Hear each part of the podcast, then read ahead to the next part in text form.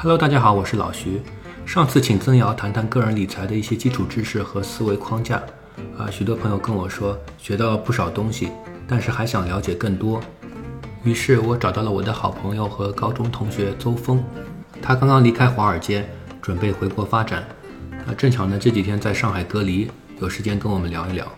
我想请他从实物的角度谈一谈美国金融市场，以及作为散户应该如何操作。邹峰本科毕业于清华大学，获计算机和经济学双学士，然后到美国从卡内基梅隆大学获得了计算机金融硕士学位，之后在华尔街工作十一年，曾经担任华尔街某著名投行衍生品交易部门的主管。欢迎您的收听。那今天啊，我想请他主要讲三方面的这个问题，一方面就是给大家介绍一下。美国金融市场的结构，比如说我们经常听到一些词汇啊，这什么是对冲基金，什么是共同基金，在华尔街上工作的这个专业人士，他们到底在做什么？我们很好奇，对吧？我自己也很好奇。虽然我和周我和邹峰很熟，但是并没有详细聊过你们这个工作的这个呃内容到底是什么。还有比如说我们经常听到有像这个呃量化投资，这是什么什么意思等等。第二个问题呢是。呃，跟个人投资者跟各位的这个呃这个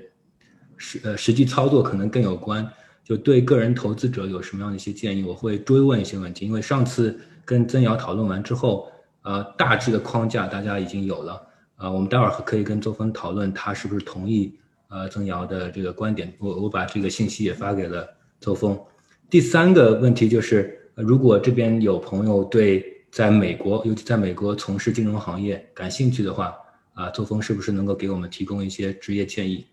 啊，那我们是不是要不作风你呃自我介绍一下，然后我们从第一个问题开始。呃，各位观众大家好，呃，谢谢石老师邀请我来参加这个节目。呃，自我介绍其实没什么好介绍，刚才石老师都已经说了，呃，我和他高中同学，然后。呃，国内念完大学来美国念了研究生，然后就在华尔街工作了十一年。然后我的第一份工作其实是呃是量化分析师，呃是在那个高盛高盛集团，然后做量化分析师，大概做了不到三年的时间。然后后来我跳到了第二家公司，第二家公司是那个巴克莱资本，然后是做交易员，然后大概做了八年左右的时间。然后我呃上个星期刚刚回国，现在在国内隔离，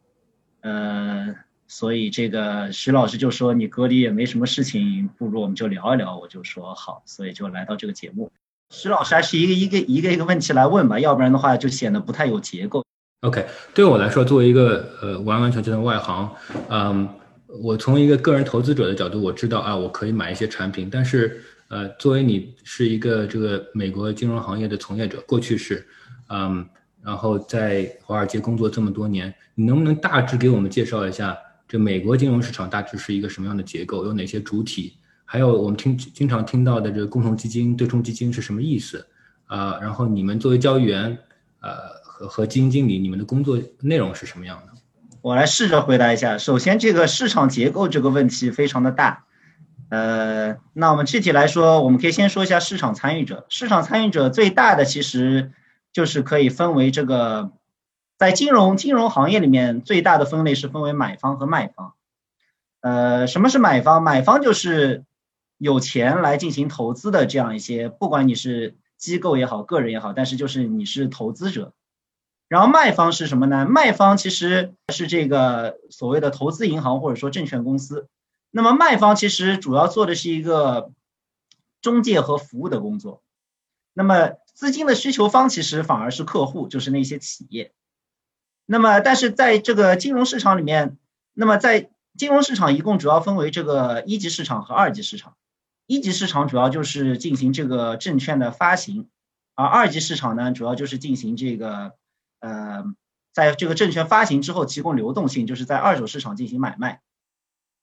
呃，那么买方的话，就是刚才那个徐老师也提到了，我们有这个，比如有共同基金啊，有什么有一些退休基金。对吧？然后还有一些这个对冲基金，呃，然后包括像什么保险公司啊，还有什么呃大学的这些这个捐款的这些基金，呃，那么这些都是属于买方，呃，那么卖方的话，卖方的话主要就是投行。我的理解就是，呃，这个卖方就是做产品的，卖金融产品的，对吧？是这个意思。然后买方就是购买金融产品，可是可以这样理解吗？呃，可以这样理解。卖方的话就是卖方，其实你可以认为他创造了这些金融产品，就是卖方把这个就资金需求方，比如说企业它需要融资，对吧？但是它怎么去，它怎么样去融资呢？它要到金融市场上。通过我们所谓的金融工具来融资，所谓的金融工具就是这个各种合约，这个合约里面就规定了，OK，如果你来投资我的公司，对吧？那你就可以，你需要出多少钱，然后呢，你可以获得什么样的权益？如果你买股票的话，你就可以，比如说获得我公司百分之一的股权。如果我赚了钱，这个钱赚的钱百分之一就是归你；如果分红，分红百分之一就归你，对吧？如果公司亏了钱，那这个损失就要你来承担，对吧？如果如果说我亏了钱，我的这个我要破产了，我的钱我首先要这个。如果你是债券的话，我的钱首先要要还给这个债券的这个持有者，还完了之后，如果还有多的，我就还给这个呃我股权的持有者。如果没有的话呢，你股权的持有者就就损失完了。就是这样一些内容，它都是在这个金融的合约里面。那么每一个这样的合约，它都规定了这样的权利和义务，嗯，以及这个利益分配的这样一些条款。那么这些东西是哪里来的？这些东西就是这个卖方创造出来的，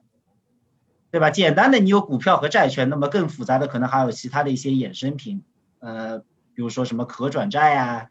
呃，什么优先股啊这样一些东西。在一级市场上也是，在一级市场上的话，卖方卖方去通过把这个呃公司给它进行这个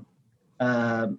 对它进行这个。怎么说呢？财务对他的财务进行整理，然后进行所有的这些完成法律上面的这样一些呃文书的这个起草啊，然后呃给这个政府监管机构去那个 file 这些文件，然后他就可以发行发行这样一些证券发行出来。那是在一级市场，它发行出来之后，然后大家才可以去买。然后二级市场的话，呃，就是这个机构它也可以这个呃辅助这个市场来作为这个中介机构来交易这些发行出来的产品。那对对我们呃这个 retail investor 或者说散户来说，嗯，什么叫共同基金？什么叫对冲基金呢？我们经常听到这两个词。嗯，啊，要说这两个概念的话，我可能要再加一点点背景知识，就是说美国的这个金融市场，它是主要由这个最重要的有两个法律所定义的。第一个法律是我们叫这个一九三三年的这个叫证券法。叫这个 Securities Act of 1933，然后第二个第二个法案叫做这个呃交易所法案，一九三四交易所法案叫 Exchange Act of 1934。那第一个法案 Securities Act 它所解决的问题是这个就是一级市场的问题，它最重要的就是因为之前在一九三三年之前就是市场没有太多的监管，那么就会有很多的欺诈这样一些问题，那么。比如说，你可以开一个空壳公司、皮包公司，然后去骗钱。那么这个 Securities Act 就规定了，你要发行一个证券，你要进行这个很多的信息披露。那么这个就是就等于要提供这个透明性，这个是这个 Securities Act。那么第二个是这个 Exchange Act。那么在这个在这个 Act 之前呢，就是在这个市场上，你有很多的这些大的机构，他们会进行这个操纵，对吧？因为就像就我们所谓的说庄家他来坐庄。对吧？那这个对散户就非常的这个不利。那么这个这个这个法案主要就是为了保护这个投资者，就是说这个规定了什么样的行为在市场上是可以被界定为这个操纵性的行为是被禁止的。那么这两个是最重要的法案，定义了一级市场和二级市场。那么在这两个在这两个法案之外，还有一个法案叫一九四零年的投资公司法案，叫 Investment Company Act of 1940。那么这个法案里面就规定了，它其实主要是为了保护这个零售客户。那么在我们这个金融行业里面，有一个非常重要的这个，特别在很多这些呃监管的法条里面，有一个非常重要的概念，就是所谓的叫呃普通大众呃合格投资者。普通大众就是他假设你没有太多的专业知识，而合格投资者的话一般。在不同的法案里面，它的这个具体的这个定义会不太一样，但是它总的来说就是你要拥有一定量的这个资产啊，一定量的收入啊，然后或者说一定量的这个专业知识，然后你才可以被界定为合格投资者。总的来说，在所有的这些法案里面，你作为合格投资者的话，你受到的保护就比较少，因为它就假设你可以这个通过自己的这个研究来这个做出可靠的这个判断。而对于这个呃普通普通大众的这个投资者呢，他的保护就比较多，他就要求这个金融机构必须要对这些普通的我们就叫散户吧，对这些散户你要有这个足够的保护，对吧？就是说，即使他不懂，你也不能骗他，你要做足够的披露，而且有一个概念叫 fiduciary duty，就是说，你必须要站在这个客户的角度为他考虑。就假如说，比如说我们说这个，你是买一辆车，对吧？假设一辆这个本田雅阁在美国，比如说三万美元，对吧？但是如果你也不是很懂行情，有一个人他可能不是很懂行情，他如果去了一家车商，有个销售他巧舌如簧的把一辆雅阁以四万块钱卖给了这个客户，这个事情在法律上有问题吗？没有问题，因为这个越买越卖，没有一个没有一个法案规定说一辆车必须要卖多少钱，对吧？然后有有的车行卖的贵点，有的车行卖的便宜点，这家车它就卖的稍微更贵了一点。但是作为一个普通人，就大多数人应该知道这个就是它超出了这个合理的范围。但是如果你是去一个车行买这个车的话，这个只要他这个销售能说服你，那是没有问题的。但是你在金融行业里面就不行。如果你是一个普通的散户，然后你来买一个投资产品，假设这个市场的范围，假设比如说我们叫这个合理价是九十八块钱，对吧？那我们说这个市场的范围可能是九十七块九到九十八块一，如果这个机构以这个九十八块五的价格把这个东西卖给你，那他就违法了，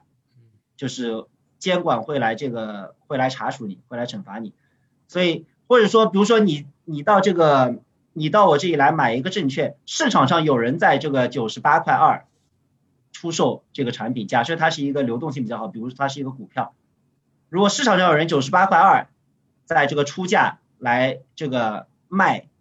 这个卖这个股票，那我就不能以九十，我即使以九十八块二毛一卖给你也不行。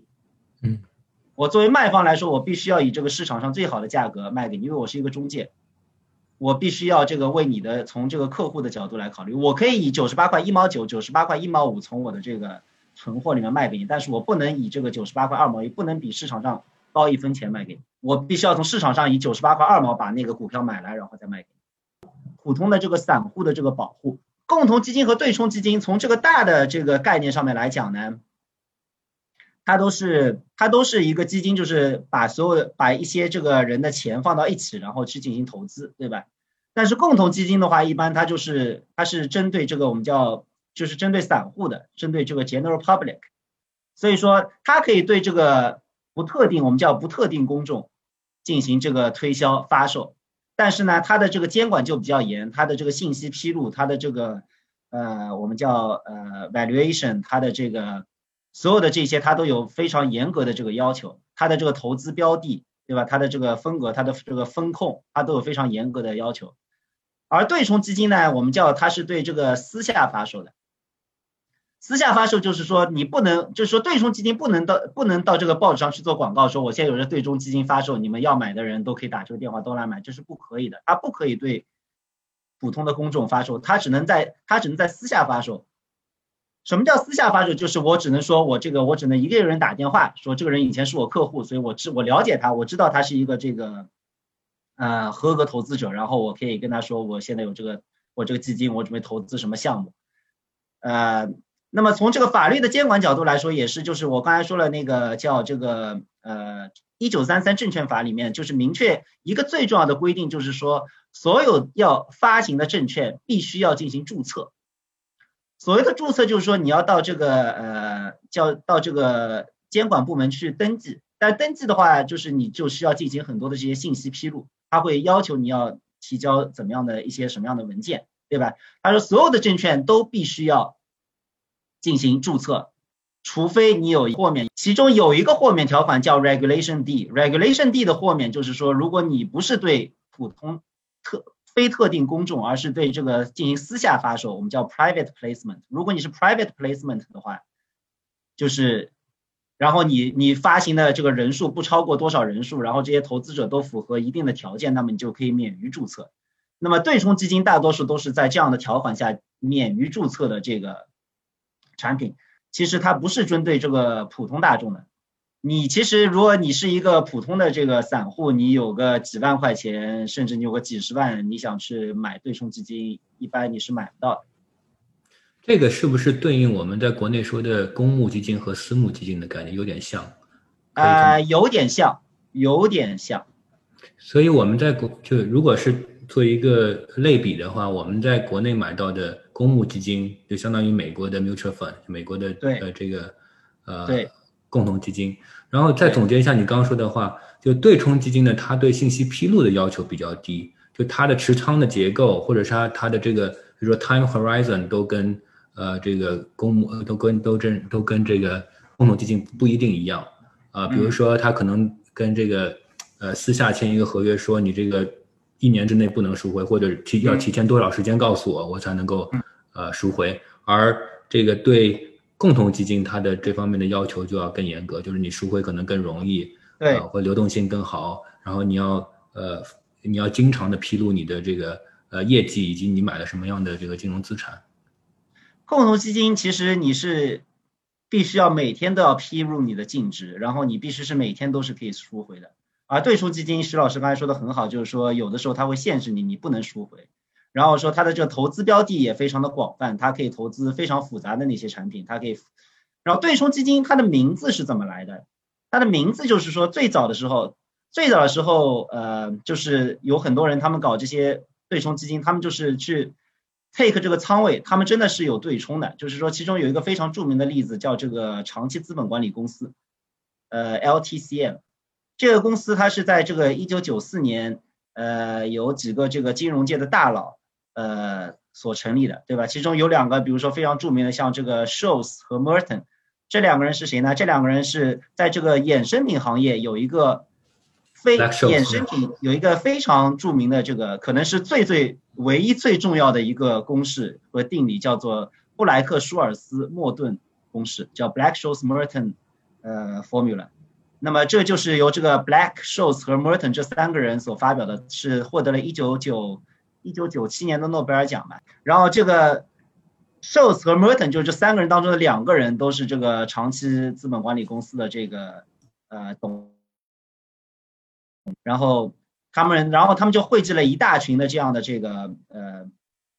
可以说是这个金融行业的明星吧。然后他们做的事情呢，就是他们就是对冲，就是说你先，他理论上就是他 take，他要持有两个仓位，这两个仓位呢，他们的这个我们叫风险敞口，也就是说他们这个就是从理论上来说，他们的表现应该是互相对冲的，互相互相抵消，但是呢，他们之间又有一定的差价。这样的话呢，你放一个长仓，一个短仓，然后他们的最后的表现会互相抵消，然后你最开始的这个差价就是一个无风险的收益。那么这个就是对冲的它的这个含义。但是这个东西它是理论上的，因为我们知道这个像这些衍生品它都是用数学来建模的，对吧？所谓建模就是你要把一些最重要的这个特征给抽象出来，然后把那些其他的东西给简化掉。所以说模型是对现实世界的简化。所以说，在他们的这个数学世界里面，他们的这两个长仓和短仓确实，长仓和空仓确实是互相抵消的。但是在现实世界当中不是，就在大多数时间你可能不会意识到，但是当市场发生异常的时候，这些这些现实当中的这些限制就会就会表现出来。因此，他们这个公司在一九九八年的时候，就是就是就是几乎到了这个破产的边缘，然后有了这一次这个私有投资者对它的赎回。然后最后，但是到了两千年的时候，最后还是不行，最后还是这个破产。所以，所以说，但是这个对冲基金就是对冲基金所谓的对冲就是这个意思，但是它就是有这个仓位进行把这个风险给抵消。它为什么要把风险给抵消呢？因为风险抵消了之后，你就可以持有更大的仓位。你持有一个仓位最大的风险就是你的这个仓位会波动，对吧？比如说你一个你一个产品，它每天或者说一年吧，我说它正常情况下最多波动百分之十。对吧？但是你知道它长期上涨，但是它短期内，它比如说每年波动百分之十，那比如说你持有五倍的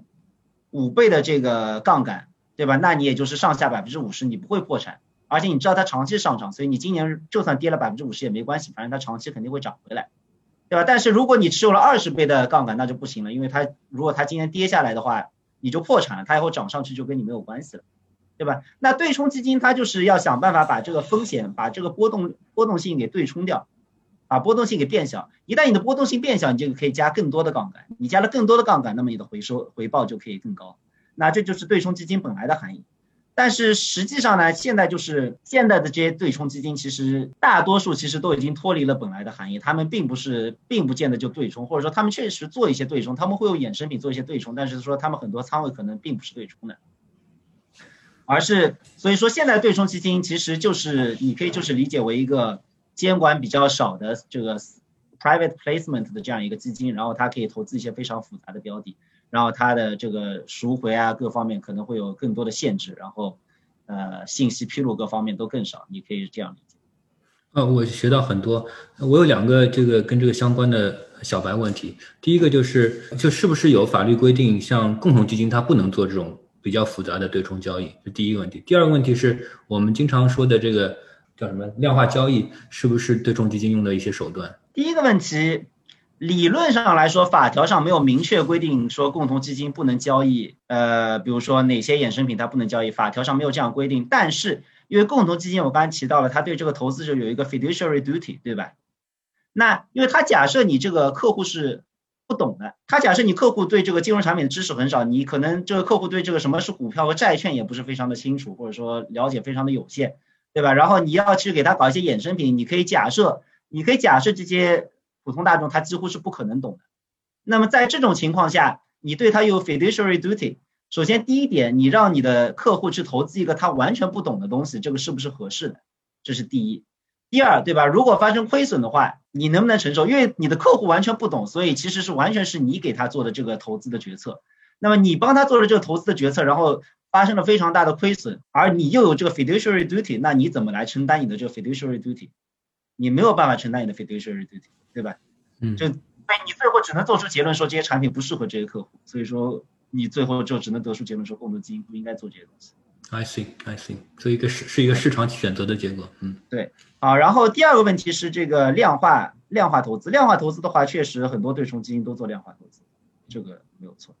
那你刚刚说的这个呃呃 s h o r t s 和 Merton 他们的这个能不能也把它归为量化投资的一种呢？就是这个是什么？就在概念上它是什么意思？呃，量化投资其实是一个非常非常宽泛的概念，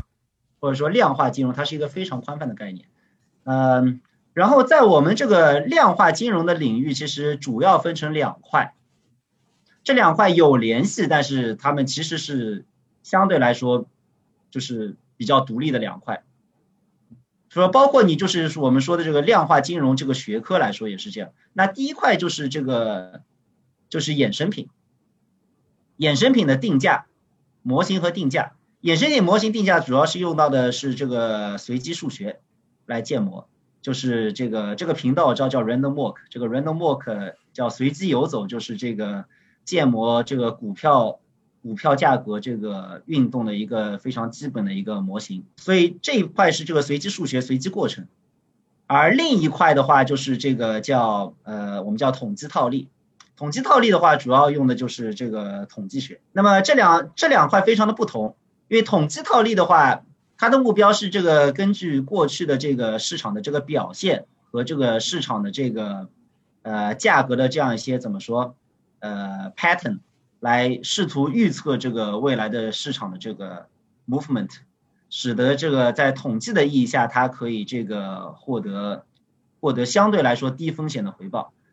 而这个衍生品的话，它其实是通过建模来使这个来使用某一些使用某一些金金融产品来对冲另外一些金融产品的风险，通过建模来把这个来抽象出这个不同的金融产品当中所蕴含的不同的这个风险因子，然后把它们来互相抵消。对冲基金的话，他们可能更多的都是都是这个统计套利。呃，那是不是可以这么理解？这跟我们普通的散户没有什么关系，因为我们很难 access 这样的产品。我们很难这个有机会去买到这样的产品。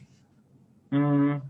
我知道国内的话，可能这个有一些这个私募基金，可能门槛可能稍微低一点，但是肯定也不是说，比如说你这个一个退休大妈有个几千块、几万块钱就是去投资，但是它的门槛可能相对低一点。美国的话，可能门槛要稍微高一点，但是但是基金也有大的和小的，对吧？大的大的大一些那些基金，因为它不缺投资者，它可能门槛会高一点。小的基金它可能。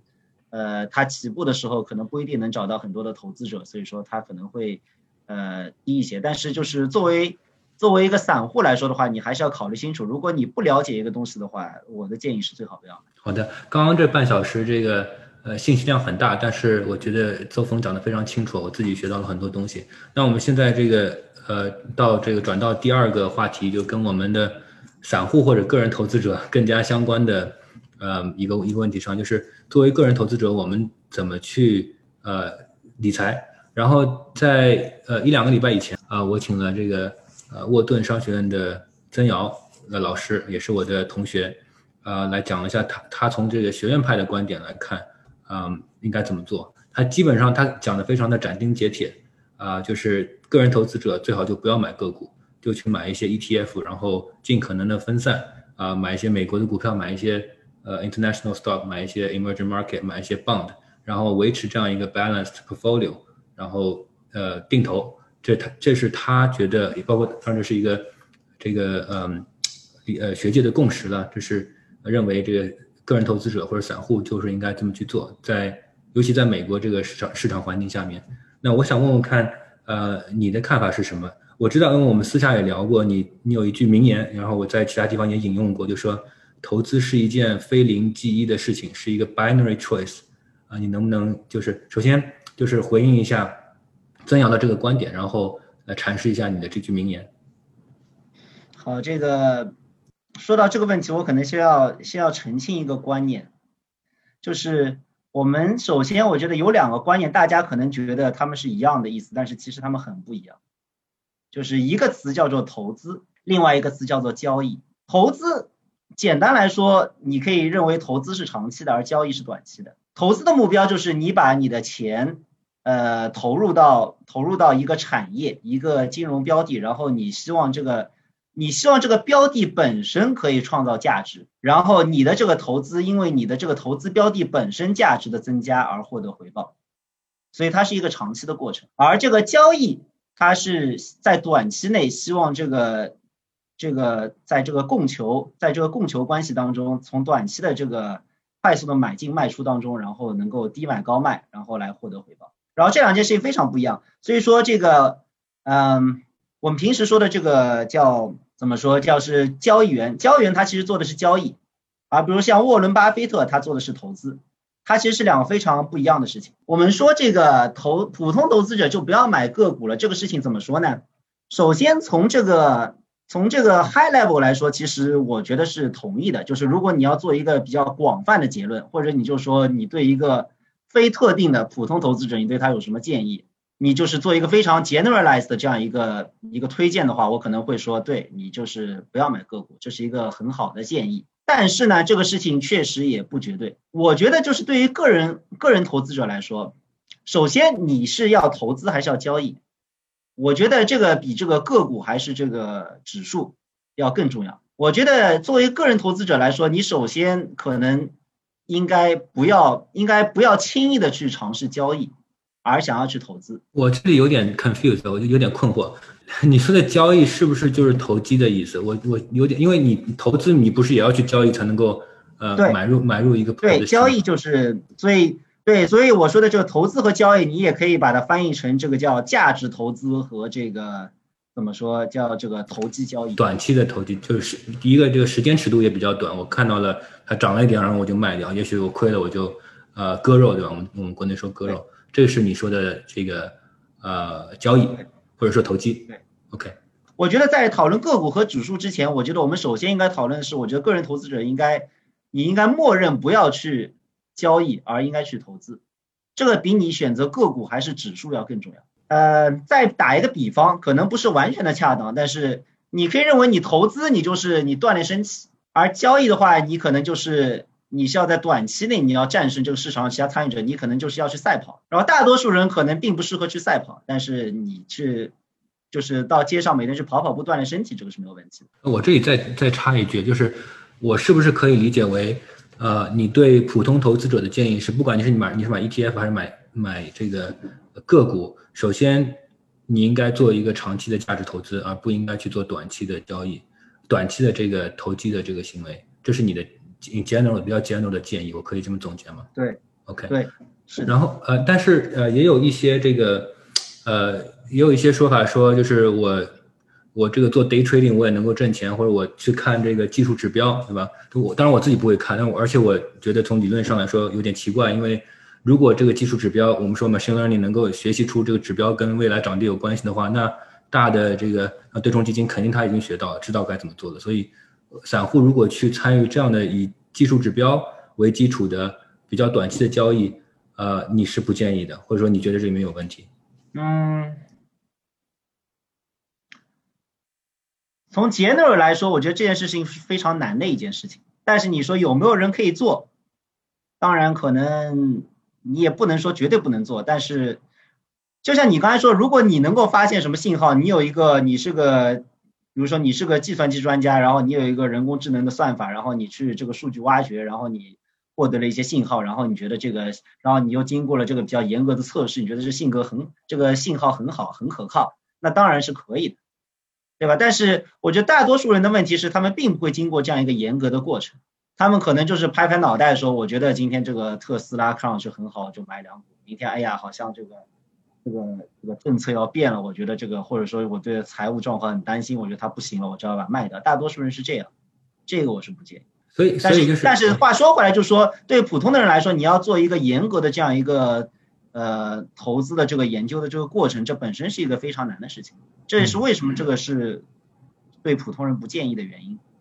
对，我觉得这个排除法很好。如果你排除了一类。呃，投资或者投机的方式，那剩下的就是剩下的这个可选的集合就比较小。你刚排除了一大类，呃，我觉得这这首先是有帮助的。然后呃，能不能你展开说一下你之前跟我说的投资是一件 binary 的事情，或投资是一件非零即一的事情？这这句话怎么来理解？是什么意思？我可能要纠正一下，我也许是我这个口误，或者说是个徐老师记错了。其实。投资这件事情可能并不是非零即一的，而我想说的可能是交易这件事情是非零即一。交易这件事情是非零即一的，这件这是什么意思？就是说，就是说你大多数的事情，比如说你可以说我这个，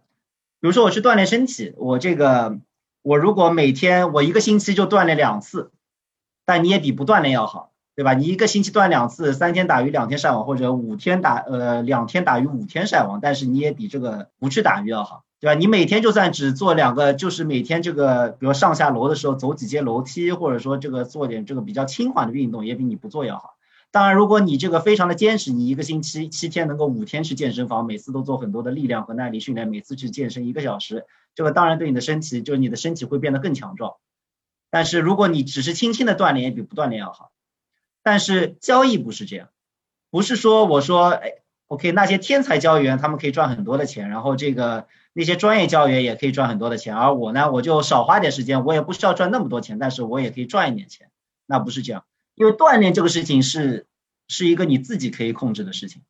而交易这个事情是你是要去和别人竞争的。因为你可以说交易这个事情是一个零和的零和的一件事情，短期内是一个零和。为什么我要区分这个交易和投资？投资不是零和的，而交易是零和的。因为相对于这个交易。这个每天你的这个呃盈亏的这个幅度来说，你这个企业的盈利是非常的是可以忽略的，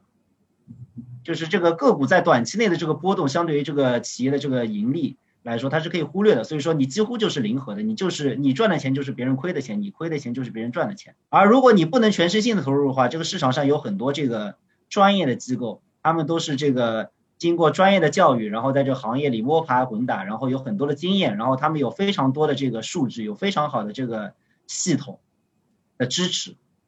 如果你觉得你随便看看这个新浪或者是雅虎的新闻，你就然后随便拍拍脑袋，你做出的决定就可以比这些人好的话，我觉得这个是不现实的。当然，你说他们是不是百分之一百知道？他们会不会犯错误？他们当然也会犯错误，他们也并不能百分之百的预测市场。但是从概率上来说，他预测正确的概率肯定要比你要大。如果他都不能赚钱的话，我觉得对一个普通投资者来说就更难。好的，我现在明真的听明白了，就你的意思是说，如果你选择做短期交易或者短期投机的话，不是说这个没有人可能会赚钱，可能在这个分布里面有些人他呃非常专专业的、非常的这个仔细，他也许或者他特别有天赋，他也许能赚钱，但是对大多数来说人来说可能是会亏钱的。而且我知道，呃，这个在学院派的这个研究，呃，如果你去，比如说 Fidelity，我之我记得之前出了一个 paper，就交易越频繁的人，他其实长期收益率是越低的，在散户里面，对吧？从统计上来说肯定是这样。那你觉得这个这个原因是什么呢？背后？呃，原因有几点。首先有一点最确定的就是，你每次交易的时候，你肯定是有交易成本。交易成本不只不仅仅是佣金，首先你是有佣金的。虽然现在有很多的这些这个券商已经在美国有很多券商已经提供了零佣金，但是零佣金其实如果你去仔细看的话，它也不是绝对是零的，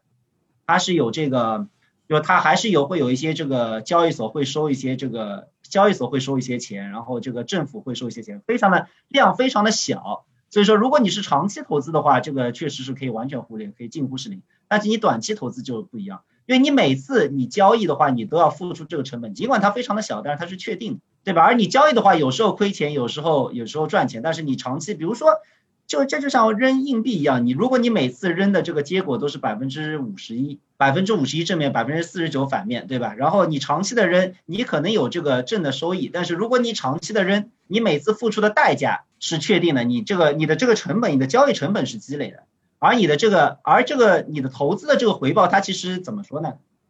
它其实不仅仅是四十九和五十一，它并不仅仅是一个概率的问题，关键是它的幅度的问题。因为你很可能你，也许你的这个获利的概率可能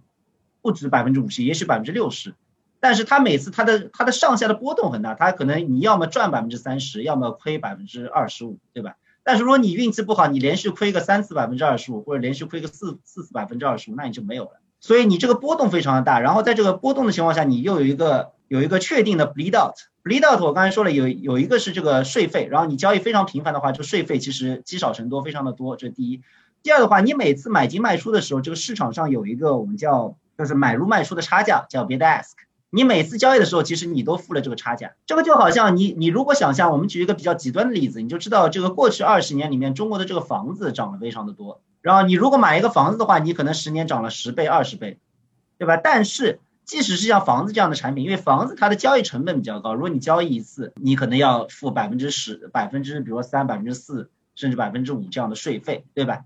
你就算像房子涨得这么好的产品，如果你每年这个房子买进卖出十次甚至五十次的话，我相信你不可能赚钱。行，我我还有两个理由。因为我之前呃在读研究生的时候关注过这个行为经济学和行为金融学，我我想问问你，从你专业的角度是不是也成立？一个理由就是人有很大的 behavior risk，就对作为散户来说，就是喜欢追涨杀跌，而不是喜欢反过来做。就看到了跌了，其实也许从概率上来说你应该是买的，但是通常你是去抛的。反过来看到涨了就怕。对，这个其实是我刚才讲的那个点，其实我就没有我没有展开，就是我说了这个它的。我刚才说这个，因为这个投资的话，它的这个波动非常的大，就是它有时候涨百分之三十，有时候跌百分之二十五。它跌百分之二十五的时候，这个其实如果你是 hold 的话，其实是可能是没有问题的，因为长期来说它是会涨的。但是呢，就是因为这些涨和跌，就给你创造了你犯错误的机会。如果你给自己定一个纪律，说我这个一年就不交易，或者说我三年不交易，或者一年最多交易两次，那 OK。如果你没有这个纪律的话，那你有可能，然后这个股票你因为 hold 这个股票，它每天的涨跌。幅度非常的大，然后你你又没有一个纪律，说我不要少交易，那么这样的话，他就给你创造了很多你犯错误的机会，然后你基本上你这个犯错误的概率是肯定比你这个做正确判断的概率要大。我还有一个跟这个相关的理由，就是如果你去做频繁交易的话，从统计上来说，就有很长一段时间你的钱是在 market 之外的，那你就可能错过这个上涨的这个呃这个这个时间，因为。我我之前让这我的本科生做过一些拿 S n P five hundred 做过一些 simulation，比如说你是 dollar cost averaging，就是随就是一点点投，还是在年初的投，还是在最差的时候投？其实你发现在最初投是最好的，在在年初的时候你有钱的时候就投是最好的，因为这个时候呃从概率上来讲，这个如果这个市场是上涨的话，你有更多的时间让这个 timing 呃这这个 mark 呃这个呃 money in the market 对吧？这 timing the market 就比较长。这个是不是也是一个原因？这个是这个是非常对的，这个确实有很多的研究都是有很多的研究都证实了这一点，就是说不是说如果你回头看的话，你不能找到最好的买入点，而是你如果你是向前看的话，你很难找出。就是大家试过这个很多的研究，用过很多不同的这些信号。你说当然有没有好的信号？肯定有。如果你是一个普通的公众的话，你就是随便找一些非常简单这些信号，包括比如说每次跌了百分之五你就买进，什么涨了百分之十就卖出。呃，或者说什么宏观经济、宏观经济、微观经济的各种指标，就这些非常简单这些指标，就很多研究都已经表明了，这个是不能不能给你获得超额回报，很多时候你是亏钱的。就是说，因为市场长期是上涨的，这是一个确定的，这是一件确定的事情。你在一个确定的事情上面加一些这个波动，然后你去避免避免这个你在这个市场外面的时间越长，你这个使你这个资金就是增长的这个时间就越少。这个在统计上面肯定是这样，这是没有问题的。好的，非常谢谢周峰。我觉得刚刚我们花了这个二十几分钟时间，其实你排除了呃一个很大的这个这个投资的或者或者投投机也好，投资的这个操作的模式。因为你要看电视的话，整天他们就在画图，对吧？就是几根阴线，几根阳阳线，这个放量了还是还是怎么样了？还是有没有突破这个几日均线？呃，按照你的说法，这些其实如果是短期交易的话，都都不一定能够帮助你赚钱。啊，那么我们这个作为一个小结论，先放在这儿。当然，你这个话也不是绝对的。有些人如果他呃百分之一百的时间投入下，他又非常有天赋，他也许能够赚钱。但是对大多数来人来说，不是。因为这个市场上肯定是有人赚钱的，对吧？但是它是很难的一件事情，而且持续的赚钱也很难。就是你要你要意识到，你是和这个，你不仅仅是和这个很多很聪明的这个专业的人在竞争，而且他们是一个团队，他们是机构，而且他们拥有这个信息的优势，他们拥有这个资金的优势。然后在这种情况下，你要和他们竞争，你要想清楚你有什么优势。好的，那我们把这块先放下了。那下一块就是你说的价值投资，或者说长期的投资。呃，巴菲特也好，彼得林奇也好，然后其他的这个比较有名的呃长期投资人啊。那这里我现在又找到了你和曾瑶的一个潜在的这个呃分歧吧，就是他的刚我刚说他的观点就是说，大家就买 ETF，不要去买个股，就即使是长期投资也是这样，因为你看不清啊。那你的看法是什么？我的看法是，首先你买 ETF 其实是没有问题的，你买 ETF 是没有问题的。但是，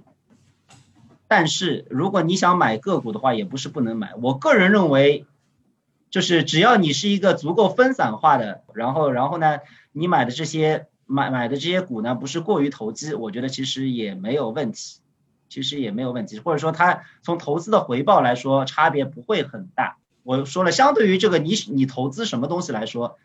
你控制住自己，不要去这个随便的操作，随便的这个买进卖出，在错误的时间买进卖出，这个要更重要，对你的这个回报的影响要更大。那既然我现我现在就是在追问你一下，你你刚刚说，呃，这个 ETF 和买个股没有什么差别，那我为什么还要去考虑去买个股呢？那我因为我买 ETF，我完全不不需要做研究。我来说，我来说一下为什么。首先，我来说一下为什么 ETF 有什么好。就是我看了你，你这个就是在准备这次采访的时候，你有一个提纲对吧？你说提到了里面说这个，说包括说这个个人投资者有什么优势对吧？比如说什么 time horizon 更长啊，什么可以突破个股的持仓比例啊，可以投资规模较小的股票啊，这些对吧？你把我的话给抢抢着说了，没关系，你说。我就是想说这个，就是彼得林奇所说的这些观点对吧？就是说，他说你个人投资者可以有他的其实主要观点就是说，你作为个人投资者你比较灵活。总结成两个字就是灵活，你可以不受约束。这个事情是不是一件好的事情？你要想，那为什么这个基金公司他们要制定这么多的限制呢？首先，time horizon 这件事情确实是这个基金公司的一个劣势，因为它每年要有回报，如果它没有回报的话，它的投资人可能就去别的基金了，这个是它的一个劣势。现在 time horizon 我们已经通过这个投资和投机这个，我们已经说过了，我们已经解决了这个问题。如果你个人是长期投资的话，这个是没有影响的，对吧？这个 time horizon 已经解决了，你个人投资者就是应该长期投资。那么除此之外，你有这个突破个股持仓比例啊，然后投资这个对这个投资的标的，你应该投资这个蓝筹股还是这个小盘股啊，或者说这个 penny stock，对吧？为什么这个这些共同基金要有这么多的限制？它肯定是有它的道理，对吧？因为你在一定的这个限制之下，你可以控制你的风险。当然了，你说你在没有限制的情况下，你有你有没有可能可以赚更多的钱？当然是有可能，你创造了更多的可能性，但是你同时也创造了亏更多钱的可能性。所以从这个角度来说。你买 ETF，其实它就自动的帮你这个解决了所有的这些问题。如果你对自己的控制不是很好的话，你买 ETF，它就比如说你的这个每个这个每个个股的这个仓位这权重，对吧？它也帮你解决，你不需要去考虑这个问题，对吧？比如什么小盘股、大盘股，它这个 ETF 它有自己的这个。呃，选股的这个标准，如果你买这个标普五百的话，它就是买蓝筹股，它不会去买小盘股，对吧？那它把这些都已经解决掉，你就不需要去想这些问题，那你就不可能会犯错误。当然了，它也限制了你这个某些获得高获利的这可能性。所以我觉得，如果对彼得林奇来说，他如果他去掉了这些限限制，确实可以让他多赚钱。但是对于大多数人来说，你去掉了这些限制，有可能会让你亏更多钱。所以这个是 ETF 的好处。但是如果你确实非常的有纪律，可以控制住自己的话，我就举一个极端例子，假设标普五百，标普五百因为它的管理费非常的低，所以说你买它没有什么问题。但是还会有一些，比如说像，呃，比如说一些行业的这些 ETF，包括像一些这个呃国际股的 ETF，什么呃新兴市场的这些 ETF，这些 ETF 其实它的管理费并不低，对吧？那假设你可以自己买这些股票，而不要去买这个 ETF 的话，一个好处是你把这个管理费省下来了。如果说你可以省百分之一年省百分之零点五的话，你省十年也不是一笔小数目，对吧？这至少是一个 justification。如果你的操作 otherwise 和你买 ETF 完全一样，但是你买个股的话，你至少可以省下这些管理费。但是 ETF 调仓你不用交税，你自己调仓的话你得交税。如果你要卖的话，对吧？这是这是一个潜在的成本。如果你自己做的话。这个是，但是就是看这个调仓是不是完全必要的这件事情，其实是可以讨论的。对，你可以一直买，对吧？你可以不卖，但一直买，就有买多买少的问题。对，就是你可以一直买那些这个需要加仓的这个股，而不要那个，而不要减持你这个需要这个减低权重。对，所谓巴菲特说的就 buy and hold，就买买入持有。啊，就是另外一方面，就是说 ETF 的话，就是说也存在说你选什么，你选什么样的 ETF，因为对个人投资者来说，其实我们一般是建议你要做这个价值投资，而不要去投机。投机的话，你确实是可以看到有一些这个怎么说，我们叫。成长股，成长股其实是一个，就是对它的这个美化，你叫做成长股，其实你也可以把它叫做投资，就是它很有可能它可以这个涨个十倍、二十倍、五十倍、一百倍，但是它也很有可能破产，对吧？你确实看到了很多的这些所谓的成长股，它这个确实涨了五十倍、一百倍，但是你如果你要看所有的这些成长股的话，大多数的成长股可能最后都破产。但是如果你买一些这个大盘的 ETF 的话，它可能会包含这些。这些成分，那你说是不是就不应该包含它们？这个东西是有争议的，这些东西是有争议。但是如果说，比如说你是一个退休者，对吧？你就是想这个进行更保守的投资，你可能也许可以剔除这些这个成长股，你就是专买这些，呃，比较保守的这个价值股。那么这些价值股可能回报也许也许比不上那些成长股，但是它非常的稳健，然后你可以避免你的损失，对吧？然后或者说你这个在某些这个市场波动比较大的情况下，你的波动可以小一些。这个对一个退休的人来说可能是有价值的。那么另外一方面，我再回到刚才说的，就是我们说这个金融行业或者说金融市场，就是它给你提供了很多的这个金融产品。ETF 其实也是你可以认为是一种金融产品，它然后它有很多种 ETF，对吧？并不是因为说有一个 ETF 在那里，它就一定是一个好的 ETF。这个就好像怎么说呢？你可以想这个，你可以把这些想成这个饭店里的菜。一个饭店它可以给你做很多的菜，但是你到底要买什么菜，你到底要吃什么菜，并不是说每个菜都适合你，对吧？比如说你是这个回教徒，你可能就吃了你就吃海鲜，你就不要吃猪肉，对吧？如果你有这个糖尿病，你就可能不要吃淀粉，你就多吃点这个蔬菜。如果你有这个，如果你的胆胆囊有问题，你可能就不要吃太油腻的，你可以吃清淡。但是有些人可能他就是缺油水，他就喜欢吃的这个油腻一点。那个就是说，他各种口味的菜，这个基金这个饭店都有，但是你要选择适合你自己的，并不是说这个饭店提供了这个菜就一定保证了这是一个好菜。或者说，即使这是一个好菜，它也并不一定适合每一个人。如果你确实知道你想要什么东西的话，你交易个股，你有可能可以就是调配出，就相当于你自己烧了一个菜，你自己烧了一个菜，也许这个菜的味道不如这个饭店烧的那么好，但是也许在另一些方面，你可以用完全是你这个适合你的那些原材料来做你的这个菜。你知道，你可以，你可以避免所有的你的忌口，你要放多少盐，多放。多放多放油，少放盐，什么多放酱油，你都可以完全你自己调，到底要放多少？因为饭店的话它是定制化的，对吧？你可以选那几个菜，但是你也只能在它那几个菜里面选。你要说你一定要把这个菜炒成什么什么什么样，一定要用某一种特定的食材，哪所有的哪一些食材不能用？美国的饭店可能弹性大一点，中国的饭店可能就没有这种弹性，对吧？那你自己做的话，你就可以对这些都有掌控。如果你确实知道，如果你确实知道你自己需要什么，然后你对自己也有很大的很好的这个掌控力的话。那也是一种选择，但是话说回来，确实对于大多数人来说，你并没有这样的控制力，你炒菜也不可能炒得比饭店的师傅炒得好。所以对大多数人来说，投资一个 ETF 还是一个非常好的建议。好的，作风，那我总结一下你刚刚说的话，就是一个就是要长期，一个要一个就是价值投资。那有句话叫这个股市在短期是一个投票机，看供看需求供需，然后在长期是个称重机，就看这个公司的业绩。所以你是说，作为我们。这个小股民来说，如果你真的要就比较积极的参与市场的话，首先你的这个时间尺度要长，第二个你要关注那些你真的认为它是一个好公司，然后去买这些公司。然后我有两个小的注解，我想就再问问你的意见。但当然，其实你刚刚这两个点都提到了，一个是关于这个呃，一个是关于比如说我要买中国跟中国概念相关的 ETF，其实你在市场上看不一定有最最合适的。第二个，它的费率比较高，比如说甚至百分之一，我看这个 Fidelity 它百分之一的这个 expense expense ratio。那也许我就买阿里巴巴，买买这个，呃，腾讯，买几只这个这个我认为成长性比较好，然后业绩也比较好的股票。那也许这是一个为什么我要买个股的一个原因，就是这第一个注解。待会儿我听你的意见啊。第二个就是，呃，我想给你举，也不一定是反例。其实你刚刚也谈到了，像比如说我如果在二零一零年的时候，我就听段永平说的，我其他什么股票都不看，我就买苹果、茅台、腾讯。那就现在就是这个，你比任何的这个。ETF 的这个表现都非常好，你怎么看？就怎么看这个现象？然后包括前面的这个，呃，你自己买中国中国股票，因为没有比较好的 ETF。呃，首先第一个点就是说，你买这个买一些这个个股，这个其实跟我刚才说的观点是吻合的，就是说我觉得是可以这样做的。当然，就是说你还是应该要保证你有足够的多样化。一个 ETF 可能里面有几百个，你可能至少也要 hold 十几二十个。其实，如果你 hold 一个，我就说一个最简单的，你就 hold ETF 里面权重最大的二十个，它也许这权重最大的二十个股，一般来说权重肯定超过整个指数至少百分之三四十，有些可能超过百分之五六十，而且并不一定是权重占五六十。如果你看它的表现和这个 ETF 的表现，它的相关性应该是在百分之九十甚至百分之九十五以上。所以说，如果你 hold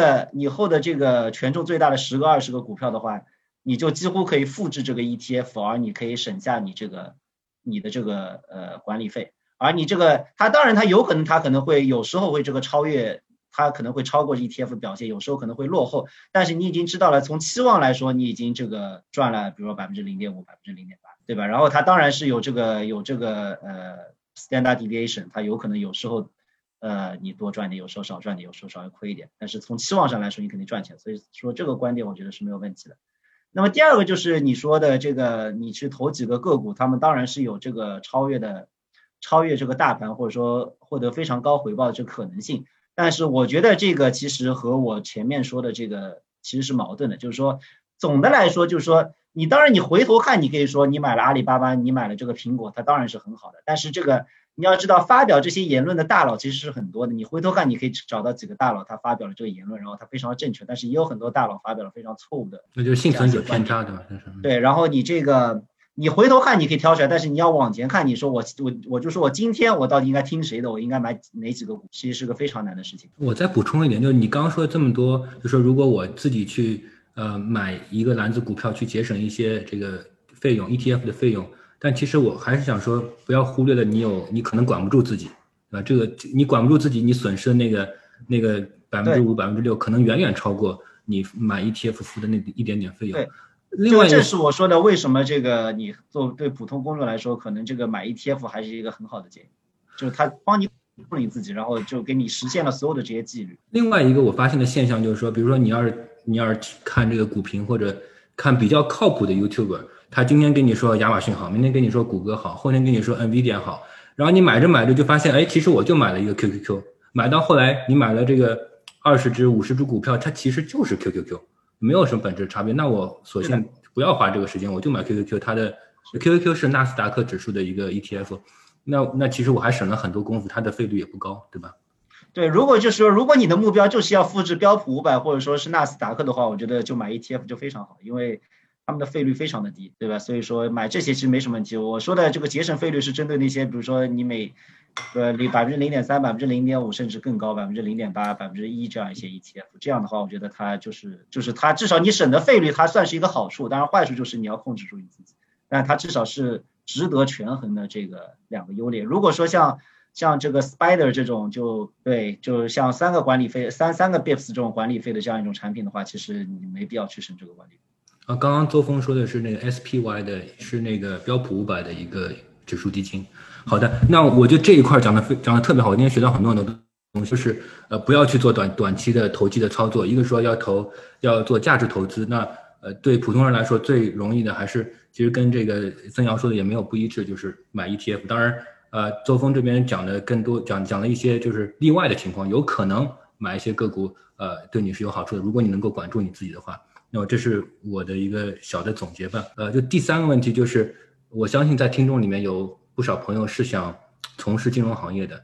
尤其是如果是在美国的美国从事金融行业的话，你能不能给一些建议？就是，呃，在美国从事证券证券金融行业，呃，需要什么样的学历？需要什么样的知识储备？我知道你开始的时候是零八年那那个那个附近对吧？其实那个市场环境也不是特别好。能不能跟我们分享一些？还有，就从事这个行业有没有对性格的要求？啊，就是有一些这个，也许不是学历以外的其他特征的要求啊，你能不能跟我们讲一下？这个问题非常的宽泛，其实，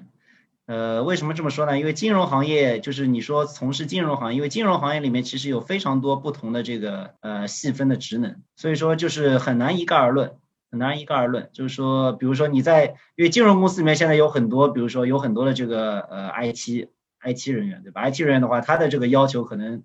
更接近于程序员，而不是说这个金融行业的 IT 有什么特殊性，对吧？你要你想要去做 IT，你当然，现在如果你想做 IT 的话，可能最好还是去互联网公司，你去金融公司可能没从经济上的回报不一定有这么大，但是当然有的人可能他想通过 IT，然后以后转成量化啊做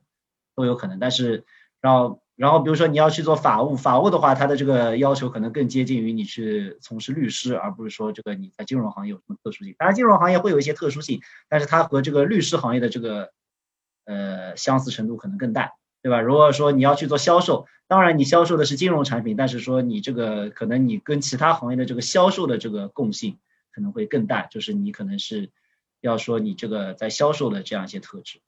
对吧？那么，然后在这个说回来说，如果说就是大家可能想到金融，可能第一个想到就是说给基金经理、交易员，这个是大家所想象中的这个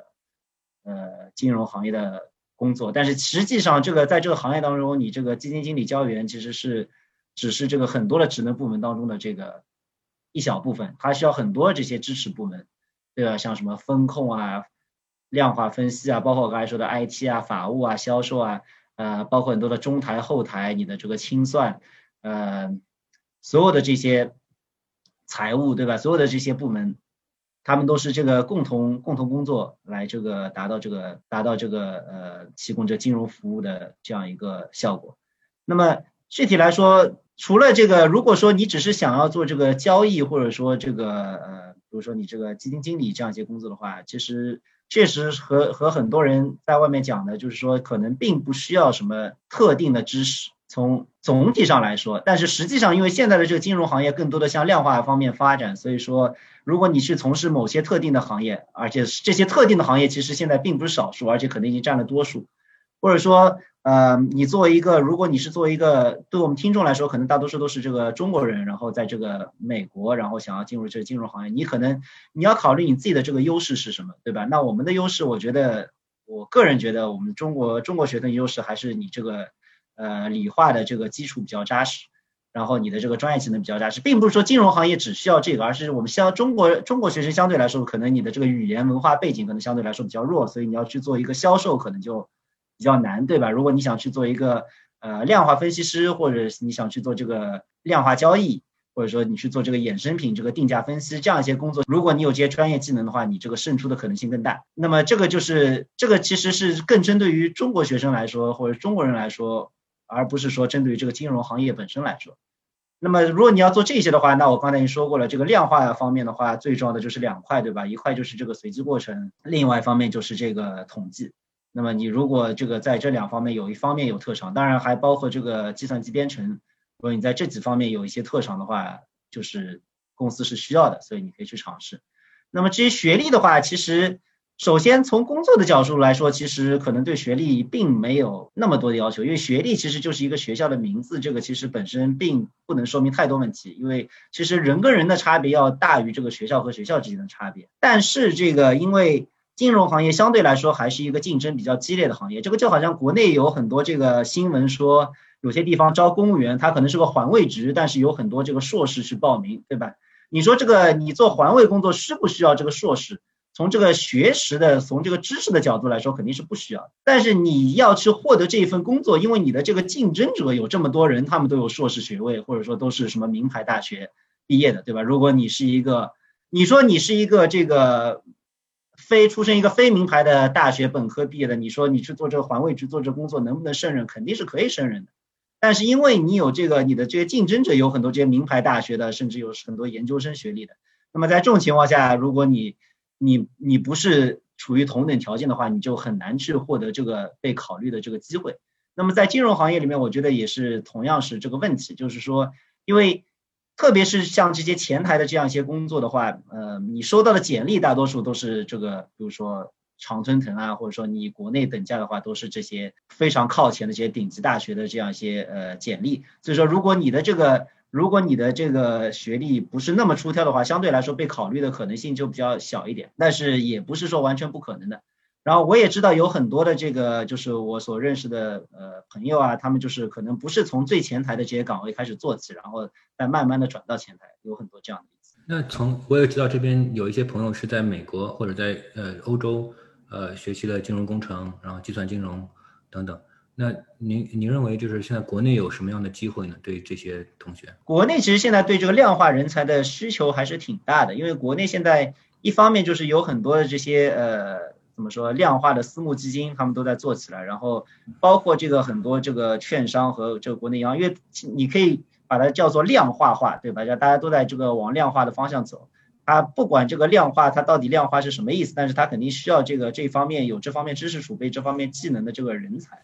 来做这一些工作。然后这个至于这个具体涉及的范围，当然有你包括有投资啊和风控啊，就是建模啊，很多这样一些工作，就是还是有很多工作机会。那我们这个提纲上的内容大部分讲，大部分都讲完了。现在我有很多问题，但是我挑两个问题。一个问题是说，呃，跟这个 dollar cost averaging 相比，就是。有一笔钱，然后每个月或者每个礼拜投进去一点，和这个 lump sum 投进去，呃，这个有没有什么偏好？哪个策略更更占优？这第一个问题。第二个问题是，金融科技的发展会不会从根本上改变卖方的商业模式？比如说大家常经常讲的。啊，disintermediation 是否会产生实质的影响？就去金融中介，这个会不会发生？先讲第一个问题。第一个问题，我觉得明显是 dollar averaging 比较好。为什么？就是说，如果你 lump sum 的话，你显然你是假设你可以 time the market，但是我们一般假设你是没有办法 time 的嘛。如果你没有办法 time the market，你就不能保证你这个 lump sum 可以投在好的时间。然后我们刚才也说了，就是说。呃，你如果要 lump sum 的话，你就 time the market，time the market，你很有可能做的事情就是叫持币持币待等待入市，对吧？但你持币的话，刚才说了，你持币的时间越长，从统计的角度来说，你可能就是错过这个市场的时间更长。所以 dollar averaging 是一个比较好的，你就避免了你这个 timing 的这个这个问题。我稍微补充一下，这个问题我正好上个学期让我的斯坦福的本科生做过 simulation，拿这个标普五百。那得出的结论基本上就是，嗯，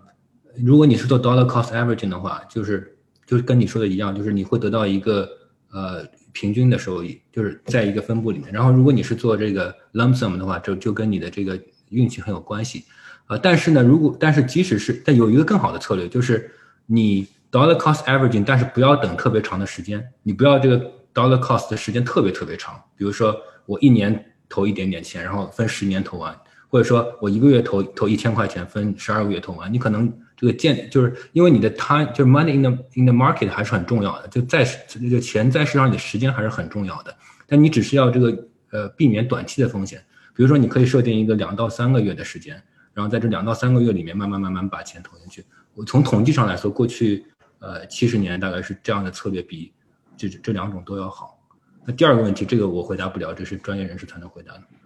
第二个问题，这是一个比较好的问题，就是说现在的科技当然有很大的发展，所以说这个整个的行业都会有很大的变化，对吧？包括很多，因为你想，比如说三十年前你股票是怎么交易的？就是很多这些我们叫 broker，他就在这个纽交所的这个呃 floor 上面，他们就在那儿喊说，我有这个我有这个三万股这个苹果，你们谁要？然后有人说或者打个手势说，哎我要，然后我出多少价，就是这样交易的，对吧？然后，然后现在的话，几乎全部都是电子化。你呃，那么就是你从这个，包括你像以前的话，比如说你要买股票，你就打电话。你看，你看过那个《华尔街之狼》，就是那个迪卡普里奥客户对吧？这个小李子就给这客户打电话，然后说你要买多少股，他我买多少股，然后他再给那个他这个 floor 上面的 broker 打电话，我要买多少股，然后我就怎么买，对吧？但是现在的话，因为你因为这个电子化、自动化，所以说你是不可能由人工来完成这样的工这样的工作，就是说几乎全部都是，比如说你客户电子下单，它直接就自动的这个就就把它发到了这个交易所，然后交易完之后直接就把这个呃确认单就再发回来，然后就发给客户，这个完全是一个自动的过程。但是现在有没有人工的过程？其实还是有的。比如说，如果你是散户的话，你买几百股、几千股，这个肯定就自动化就完成了。但是如果你是一个大户，比如说你要买这个，你想要交易今天这个，我们有一个概念叫 ADTV，就是这个呃平均日交易量。比如说你要交易平均日交易量，我不要说多，就百分之一以上的这样一个量的话，我们就把它称为一个 block。这样一个 block 的话，一般还是你需要打电话。给这个给你的这个 broker，然后他们会帮你这个想办法，比如说他可以慢慢的，比如我再放两百股，然后执行完之后我再放三百股，然后啊他不仅这样，他还有这个他不一定两百三百，他可能是两百五十二股、四百六十八股，就是把它搞随机化，然后就把它看上去像是这个散户在放，就是不让别人这个探测出来，对吧？那这样其实都是这个所谓的这个。我们说这个中介或者说他你的 broker 给你提供那种服务，用你的 broker 他有这个算法，然后他就给他的客户提供了这样一种服务。为什么散户你要去找这个，你要去找这个美林开开户，你要去找什么 Fidelity，需要什么 Vanguard 开户，你为什么不能直接到纽交所去开户呢？因为纽交所不让你开户，对吧？纽交所就只让这些这个。大的这个金融机构来开户，然后你其他人要要交易，你必须要通过这些金融机构。那纽交所是不是就是说让这些金融机构赚钱呢？那也不是，对吧？因为它就是它的这个处理是有这个限制的，它并没它并没有这个无穷的 capacity，这是第一。第二的话就是说，从用户的角度来看，你觉得这个交易就是这个电脑上下一个单就发一个单过去，但是实际上它的背后还是涉及了很多其他的其他的这个流程，比如说你有清算。对吧？你这个清算，你这个你不仅仅只是下一个单，你并不并不仅只是在 broker 的账户里面的数字变了一下，你的 broker 你他还有这个，他还有那些我们叫这个呃储存他这个股票的这些叫一些仓库，以前是仓库，现在有很多当然是电子的，但是电子的它其实也是一个也是一个中介机构，它比如说叫这个 DTC，叫这个 Depository 什么 Trust Corporation，就是它那里记录了，就它就相当于也是一个。呃，他是一个 broker 的 broker，对吧？他那里就记了你这个 broker 有多少，所以他那里不会记你每个散户有多少股，而是他记了每个 broker 有多少股。而有的时候，比如说他有一些要出错了，如果说有一些有一些交易出错了，那他们这个就是 broker 和去和这个 DTC 或者 broker 去和这个交易所他们之间去解决这个问题。如果你是散户，你几百万的几百万几千万的散户，你如果你每天有这个几几千几万几十万的这个交易出了问题，你要给他们打电话，那他们是处理不过来的，所以说他需要把这个东西分出去。这个就好像这个呃车行，为什么这个这个大家不能直接到车厂去买车，车厂就定一个统一价，这个多简单，对吧？然后你就像 Amazon 一样，就下个单，然后这个就把车给你给送过来。为什么要有这么多的 dealer，对吧？其实也是因为这个 client service 这个事情本身，它也有，它其实涉及到很多的这个问题，然后它当中还有很多的清算，然后有存货，然后这个存货会占有很多的这个资本，然后有很多这样的问题，包括这个你去清算的话，你大的机构它因为它信任你，所以说你可以一天结算一次，然后你如果你都是散户的话，如果你去交易，然后你这个最后你没有去清算，你今天 OK 他买来 OK 他说 OK 我没钱了，或者说他买完之后。他上午买完了，他本来是有钱的，但是到下午他因为别的地方什么那边赌博输掉了，或者说钱没了，然后他说哎不好意思我没钱了，我这个交易可以取消吗？你这个清算所跟他说哎你不能取消，你一定要交易，但是他说哎但是我就没钱了，你能拿我怎么样？你只能交易，你只能交易，但是你又没有钱，但是另一边的说他说那边的没钱了，你们可以取消嘛？然后那边的那个卖家说不能取消，我们已经交易完了，我已经这个我已经这个交易完了，怎么能取消？我那边已经交易了好几次了，对吧？我那边已经买进卖出好几次，我已经不能取消了。对吧？那这个问题就不能解决，所以他需要把这些把这些责任都分散出去，然后这个 broker 来这个解决这样这样的一些问题。然后 broker 的话，他们也可以有这个更好的系统、更好的流程。他们通过竞争，然后市场会出现一些服务和流程非常好的这样一些 broker，就自然的会聚集大量的客户。也是通过竞争来这个来这个完善这样所有这样一些功能。因为这个整个整个流程其实是一个非常复杂的流程。所以说，随着这个科技的这个进步，这个当然这个 broker 它的这个形式，它的这中介机构它的形式会有很大的变化，它的这个服务的内容会有很大的变化。但是你说能不能完全取消这个呃中介机构？我觉得在中期内至少是看不到。最后有一个呼声很高的问题，嗯，就是关于比特币的投资或者交易，是不是属于你刚刚前面说的那个交易或者投机的呃 category 里面？Yes and no, actually. 这个东西其实我们之前讨论过，讨论过类似的问题，就是说这个，比如说像特斯拉这样的股票，你怎么看待，对吧？就是一样的。我觉得这个东西你也可以把它归为投资，但是你投资的话，就是投资有风险，投资是有风险的。我们不如再讲一讲这个，如果我们再稍微花一点时间讲一讲这个金融的本质，对吧？金融的本质是什么？金融的本质其实为什么我们要有金融行业？就是你需要在这个社会当中来这个，来这个分配分配这个资源。我们知道这个，嗯，我们有这个商品市场，对吧？来这个消费品市场，我们来这个。因为我有市场，然后通过这个价格来调节供需，然后你就知道这个哪些产品的需求比较高，哪些产品的需求比较低，然后就是，然后，然后可以来调节这个生产。那么除了这个商品市场之外，我们有这个资本市场，资本主义有一个资本市场，资本市场其实它就是为了调节资源，说我们应该把资源投到哪些生产，哪哪些生产领域去，这个是为什么你有这个资本市场，对吧？但是，那么话说回来，说到底这件事情还是有风险的，因为说你投你不管你去投资什么东西，你最终都是有可能它不能创造效益。虽然就是从社会整体的角度来说，因为社会一直在发展，最终你投了一百样东西，肯定会有一样东西是成功的，然后这一样东西可能就是能够发能够这个涨两百倍、三百倍、五百倍，给社会创造很多的财富，对吧？但是在这个过程当中，它是有风险的。那么你作为一个个人投资者来说，这是为什么我们说我们推荐你去投这个 ETF，你去投这个基金，因为这样的话，你你就避免了这个难题。因为你你可能对一个普通人来说，你并没有这样很好的眼光，你也并没有很多的资源去做这样一些研究，对吧？而但是如果你想要选择去投这些具体的，当然也是可以。你如果你相信你有很好的眼光，你有很好的理由，这当然是可能的。比如说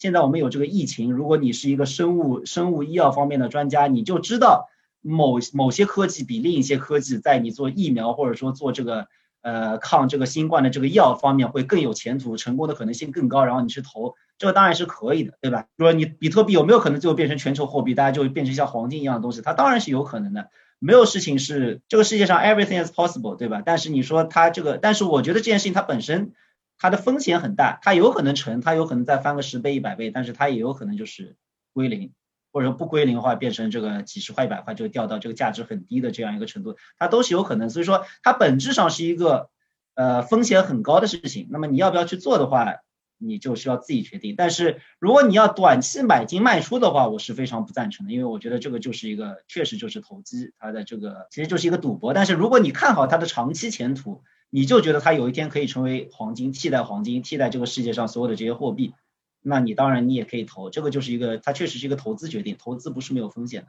但是你可以做。好的，非常非常感谢周峰，今天我学到很多，我相信听众也学到了很多，啊，那我再次感谢周峰，也预祝你在这个国内的这个事业发展顺利，也帮助我们中国的资本市场发展的更好，谢谢，谢谢。然后我带这个听众朋友们再感也再感谢你一下，谢谢，谢谢。好的。那么本次节目到此结束，谢谢您的收听，感谢本次节目的音频编辑八爪鱼，文字编辑梨子，片头片尾音乐易庆，下次再见了，拜拜。